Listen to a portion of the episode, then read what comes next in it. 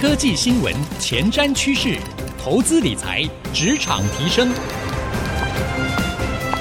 科技人关心科技事，欢迎收听《科技领航家》。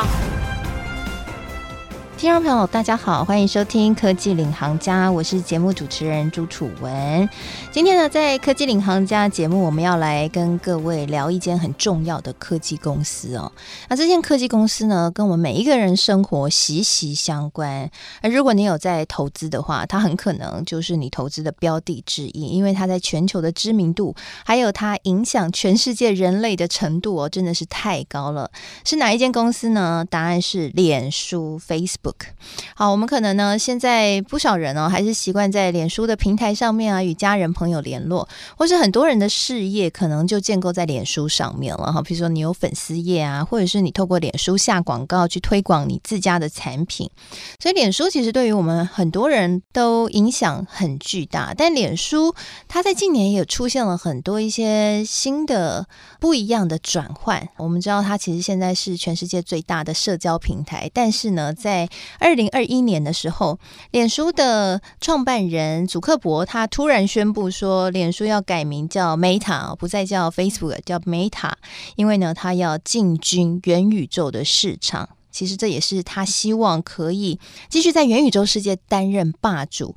不过呢，除了这个雄心壮志之外，其实脸书近期在个资泄露啊，哈，或者是在美国这边有好多的争议哦。那到底脸书这间公司未来的情势是怎么发展呢？我们今天特别邀请到对于科技产业了解非常深入，而且呢，对于科技巨头研究很透彻的。如果你有在看 YouTube 频道的话，你也喜欢科技话题的话，你可能常常看他的分享啊，就是 M 观点的创办人 Mula 来跟我们一起聊聊脸书这间公司，以及呢，最近有一本书叫做《后脸书时代》，这本书就非常详尽的剖析了脸书这间公司。我们一起邀请 Mula 来跟我们好好的谈一谈，欢迎 Mula。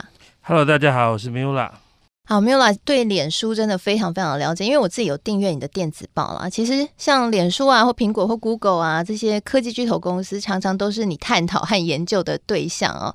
其中脸书，我就看过你在电子报里面聊过很多次。因为我觉得脸书是一个真的跟我们的生活很近的一间公司，嗯，它的这个平台啊，对我们这个年纪的人可能用脸书用的很多，对更年轻一点的用。IG 用的很多嘛，所以我们的那 IG 也是脸书买，IG 也是脸书的，所以所以其实我们都是活在脸书的生态系底，嗯、它的任何的变动，它的未来，我觉得其实对很多人的影响都还蛮大的，所以这是我非常关心脸书的一个原因。对，其实在这本书里面，我我也看到他们脸书其实，在茁壮的过程当中，哎，其实也是很多当时候在戏谷的一些新创公司茁壮的一个身影啊、哦。我觉得这本书把脸书崛起的故事讲的蛮好的、啊。它这里面虽然写的是后脸书时代，但是它讲的故事是整个脸书崛起。跟发迹的过程，以及他在这个中途他遇到了什么问题哦，嗯、所以他与其讲他是后脸书时代，不如说是进入后脸书时代前的一个故事的一个总结。是他就是把整个历史写得很完整。哎、我好奇想问 Mula 哥，你看完这本书，印象最深刻的是哪一个部分？印象最深刻的部分呢、哦？其实，如果你是没有很了解脸书的人啊，这本书真的是很适合的脸书的入门书。因为我觉得你要了解一间公司哦，你必须要最了解它的东西是什么，叫做文化。什么叫做文化？文化听起来虚无缥缈，但是你用一句话来表示，就是这间公司的人他们是用什么原则在想事情。我觉得这本书里面讲得很清楚。你如果用四个字来形容的话，那应该叫做骇客文化。脸书这间公司，它充满了一种骇客精神跟骇客文化。那你可以从他们以前的这个公司的这个核心的 slogan 叫做什么？Move fast and break things，就是你要快速行动，而且你在快速行动的时候，你如果没有把东西打坏，你是不合格的啊。嗯，就是说你如果 move fast，然后你可以让所有的东西都没有 break 的话，你在快速行走的时候，然后那个旁边那个玻璃啊瓶子都没有被打破的话，代表你走的不够快。走得够快的人是没有时间闪过这些东西的，所以这是脸书的一个核心的文化，叫 Move Fast and Break Things。所以你看这本书，你就会看到说，哇，他们当初是怎么样在追求成长的？他当初遇到怎么样的问题？他们选择了什么手段来解决？以及他们面对一些反对的时候，他们是如何的看待这些反对他们的声音？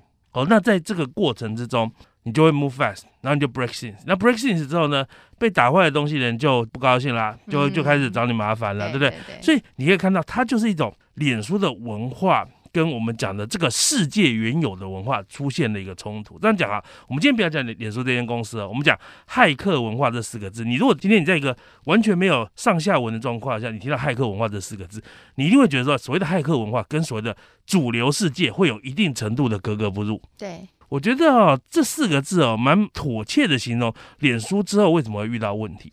因为脸书这间公司，它整个思考的模式就是骇客文化。我们这个世界的大多数人的思考模式不是骇客文化，所以这个时候就会出现一个冲突。我举个例子来讲好了，就像脸书上面很多人在抱怨脸书上面的假新闻，那你上面有一些假新闻，对不对？脸书的人为什么他们之前不把假新闻当成一回事？是因为他看他的数据，假新闻就是很少啊。我看我上面所有分享的数据，假新闻就是很少啊。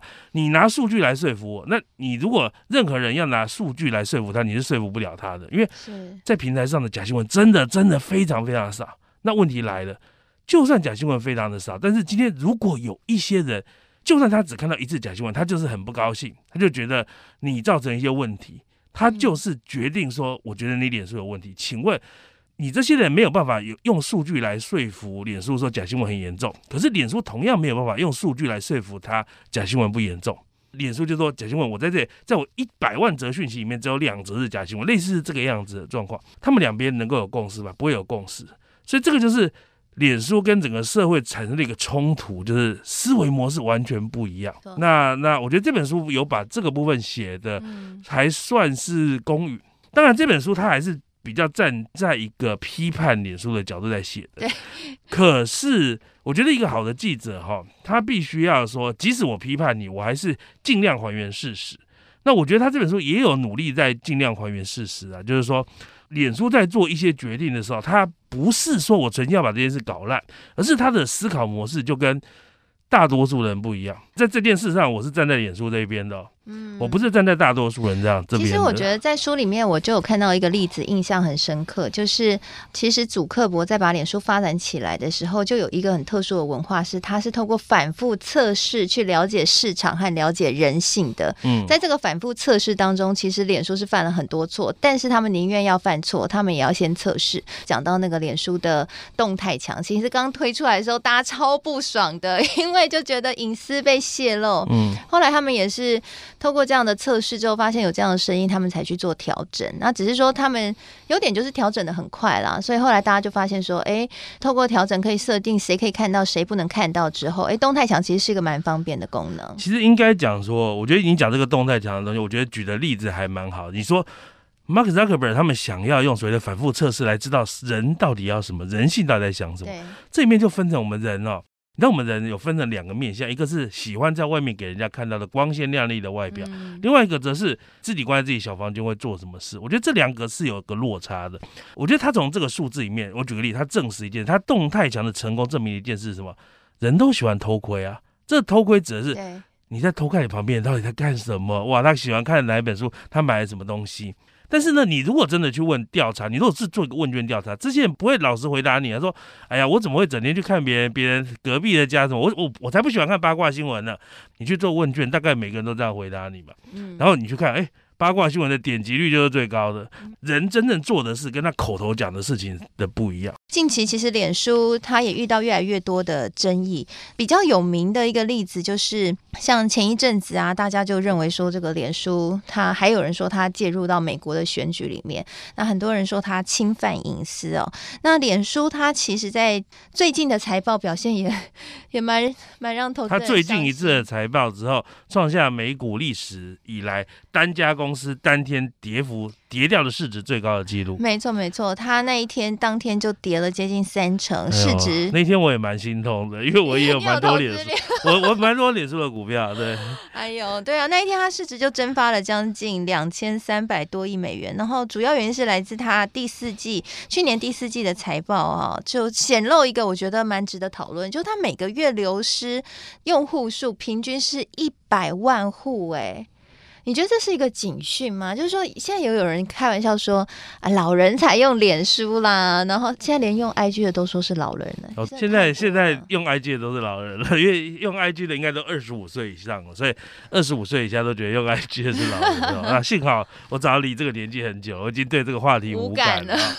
那我觉得是这个样子啊，很多人在上一季脸书发表财报之后说，哎，脸书是不是糟糕了？完蛋，怎么会跌这么多？然后很多人问脸书的问题出在哪边了？我觉得你要理解这件事啊，脸书到底出了什么问题？你要理解它的商业模式的本质。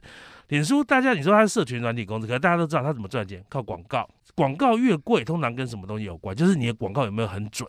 你的广告，因为广告的价格是由下广告的厂商决定的，所以如果你的东西很准，我就愿意花更多的钱来买你。所以这其实就很容易理解，就是当你的广告越准的时候，你的广告价格会越高。那当你平台的使用人数越多的时候，看到广告的人数会越多。在上一季，就去年的第四季的时候，哇，这两个数字都出现了一些问题哦。当然，先讲这个人数的部分哦。那人数的部分，就是脸书有史以来首次出现这个所谓的 DAU 哈，日活跃用户，就每天至少有打开脸书 APP 登录一次的人，有史以来从他创立公司到目前为止首次出现了下滑。哦，那那就是比之前大概少了一百万人。那就你刚刚讲的。毕竟这样讲，你创立公司以来十几年来没有没有下滑过啊，居然出现第一次下滑，大家会不会觉得说，哎，你是不是不行了？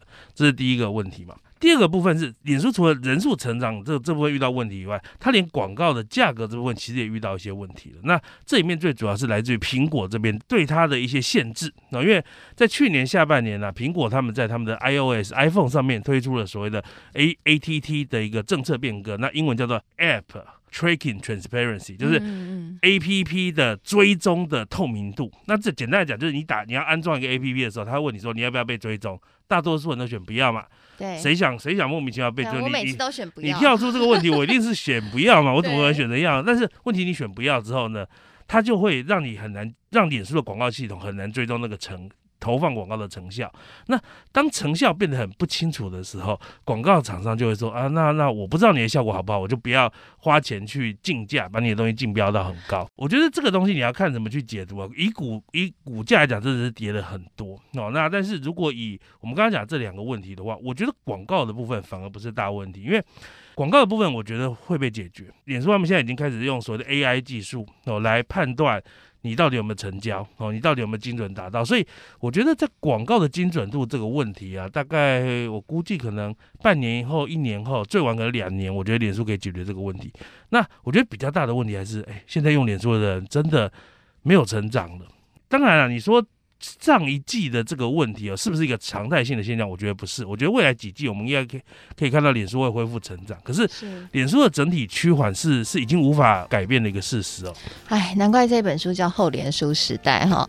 好，刚刚呢，Mila 帮我们分析了，就是脸书现在从他的财报当中揭露出整个公司经营的困境。但我们知道，祖克伯他希望可以带领那个脸书变成 Meta 前进元宇宙，这转型真的可以成成功吗？祖克伯在可以再迎接他的下一场胜利吗？休息一下，广告回来继续收听科技领航家。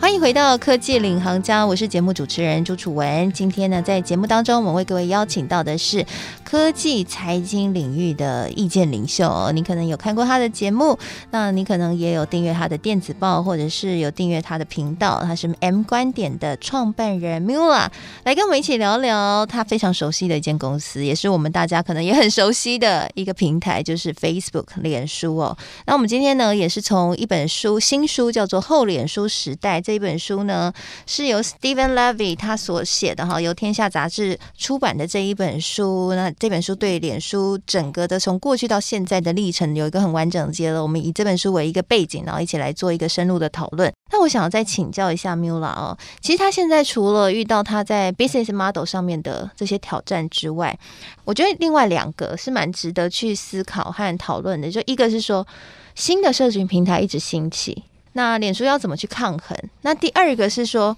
现在美国政府也盯上他们这些科技巨头哦反托拉斯的调查，因为认为他们真的太大了，甚至之前还有出过书，就是呃，有人提出说，其实现在未来是科技巨头才像政府哦，因为他们其实影响力比政府还要大。我觉得在所有的反托拉斯法调查，我觉得对脸书最大的问题，反而是你刚刚讲这个竞争者的一个部分了。因为大家知道，脸书现在最大的竞争者是谁？就是 TikTok 嘛，对，抖音的国际版。那现在的问题是，脸书本来说啊，我的 Facebook 老旧了，没关系，我 IG 可以吸引年轻人。现在年轻人也不到 IG 了，年轻人都去 TikTok 了。对于脸书来讲，他以前他怎么样达到成长？他透过并购。问题是这条路现在等于是被封死了。对，因为 TikTok 是中国的。对，这件事被被封，而且就算美国本地有一些不错的应用起来。现在 FTC 啊，就联邦贸易委员会大概也不会审核通过了。这是脸书它遇到的一个很大的问题，就是它原本有个很好的一个成长策略，是我透过并购，它丧失了它过去几年最大的成长动能。你要看啊，脸书在过去这两年最大的成长动能哦，都是并购来的，无论是 IG 或者是它的这个 VR 平台的 Oculus，或者是 WhatsApp，全部都是并购来的。嗯，哦，所以我觉得这对脸书的成长会造成一个问题。是，确实从这一本书里面可以看到，脸书真的并很多公司哦，而且还有像那个 Snapchat，嗯，脸书想要并它，我会对没有并成，对，没有并成，人家不卖它，后来他就自己研发了一个跟他很像的功能，它的这个即时动态，你现在看的这种现实动态，全部都是从 Snapchat 抄来的。对，我会注意到，是因为那个 Snapchat 的执行长的老婆是很有名的一个模特儿，是那个 Miranda Kerr，然后 Miranda Kerr 有在社群媒体上骂他，骂祖克伯说他就爱抄别人什么的，所以但是重点是你这概念上的抄袭也没有犯法啊。那我我好奇想要问 Mula，那你认为说，假设脸书现在好，他自己的用户数成长受阻的这个状态，然后又有很多新平台崛起，但是他可能又 maybe 没有办法去并购，因为现在政府也会给压力，这对于脸书未来想要转型成为一个元宇宙的这一条路，会不会变成一个阻碍？应该讲说，我觉得现在讲元宇宙这个东西啊，你其实我觉得。离我们想象中真的比较元宇宙的那种元宇宙，我觉得其实都还在很久以上。脸书他自己的讲法也在说，他们认为大概要到这个十年的年底啊，就是也就是说二零三零年左右，我们才会看到一个比较我们想象中我们看那种电影的那种元宇宙的那种程度的元宇宙。所以其实这是一个很长线的一个路。那我觉得长线路最大的重点是，它没有人可以预见十年之后哪个公司成功。我想啊，我们如果回到二零零一年的那个年代，网络网网际网络刚在一般消费者中开始进行。你在那个年代，我们要预测最成功的网络公司会是谁？我觉得大家都预测不到。我觉得好，我们如果我们先假设元宇宙真的在十年之后开花结果，你要现在去预测到时候的赢家是谁？我觉得太难了。只是我必须说了，我觉得。至少在现在几个真正要参与元宇宙的玩家里面，我觉得脸书是相对比较有资源，而且相对有决心的。所以我觉得资源跟决心这两个都非常的重要，而脸书这两个现在都有，所以。我觉得也不用特别去不看好它在这件事上。不过，其实，在元宇宙的发展上面，现在好像比较拔得头筹，或者是说令大家觉得它比较有优势的，都是线上游戏的厂商。因为刚好 Mula 也是游戏界出来的，所以也特别想要请教你。你会觉得线上游戏的厂商他们真的比较有机会吗？好多那个线上游戏，maybe 都有几亿、几亿的用户，其实它就变成一个元宇宙的雏形了。呃，我觉得哦，所谓的线上游戏，然后再加上区块链，是不是就变成元宇宙哦？我觉得这个就变得是说，你你对元宇宙的想象是什么？那因为我我觉得一个对元元宇宙合理的定义跟想象是未来人类真正生活在里面的虚拟空间。而在这样的状况里面，游戏 maybe 是一个 application，但是游戏是。全部的世界吗？那我举个例子来讲，现在很多人在讲工作元宇宙哦，就工作元宇宙，微软就在搞工作元宇宙，所以书也有搞。对你，所以你在工作元宇宙里面，真的跟游戏有什么关系？没有关系啊，你就是在一个元宇宙的世界里面叫出几个这个 Excel 的图表，叫出一些图形，然后然后大家去做，就是你在里面可以做很多事，可是不一定是跟游戏相关。所以我觉得，其实我认为游戏只是元宇宙中的一个层的应用而已。如果这样讲啊，我我觉得我比较喜欢这种，就是很多人会用这样角度来形容元宇宙，就是我们现在用的 Internet 是二 D 的 Internet，然后元宇宙是三 D 的 Internet。对。那好，那你就想，在二 D 的 Internet 里面有没有游戏？有，游戏也很重要。可是二 D 的 Internet 也有很多跟游戏无关的东西啊。你会说游戏就是二 D 的 Internet 的全部吗？没有。游戏了不起，在二 D 的 Internet 占二十 percent，还有八十 percent 是什么？八十 percent 是我们这个上网啊，我们网页的浏览啊，看 Netflix 啊，这些都是二 D 的 Internet，对，一样啊，你到了三 D 的 Internet。游戏也只是其中的二十 percent 啊。确实啊，一部分的说法有提到说，其实如果元宇宙真的要成型，那么必须是工作的元素在里面很重，那么大家才会真正把你的生活放在里面。其实看最近辉达、NVIDIA 他们的 Omniverse 啊，他们打造这一个虚拟的世界，像 BMW 就在里面去打造它的虚拟工厂，就整个工作就放在里面，在里面一起讨论车子。那或许才是整个元宇宙它发展不是以游戏为一个。个最基础，而是说它的功能会更扩大，才可能让我们整个人类生活的形态会转到这个部分。那其实就像这书里面有讲，脸书其实在这方面也是蛮积极的，就整个工作的空间要变成元宇宙化哦，所以也蛮期待的。脸书是不是可以突破困境？祖克伯可以完成他的下一步梦想？所以 Mula 应该是很乐观的。我没有到很乐观啊，我觉得现在的状况是很像。呃，这样大航海时代哈，假设今天从西班牙有二十艘船要出发前往美美国新大陆，你觉得在那个年代有多少船可以顺利的到？可能这二十艘船出发之后三艘船能到，另外十七艘船都沉在海海中间的。那现在我们只是说，脸书是这二十艘船里面盖的最好的，船长看起来也是最厉害的。可是，是不是最终能够完成的？我觉得也未必。那不过，脸书的确是有一些不错的基础了，像它的这个 VR 的头盔啊，在去年也卖了一千万一千万组了。那我觉得这个是任何的后进者都难以追上的一个。第一个数量的优势是好，今天非常谢谢 Mula 带给我们的分析。嗯、那这一本书呢，《后脸书时代》也推荐给大家。如果你想要更认识脸书它的整个发展的历程，或是你是有投资脸书的投资人朋友的话，这本书哦值得看一看。那我们现在每一集节目呢，除了会在 IC 之音逐客广播播出之外，也会同步上到 Apple Podcast 和 Spotify。所以邀请您也可以上到这两个平台，搜寻“科技领航家”，就可以随选随听我们所有的节目了。那在节目播出之后，后呢，我也会将刚刚 Mula 精彩的分享和我的心得感想写成一篇采访笔记，放在我的脸书粉丝团，搜寻财经主播主持人朱楚文就可以看得到喽。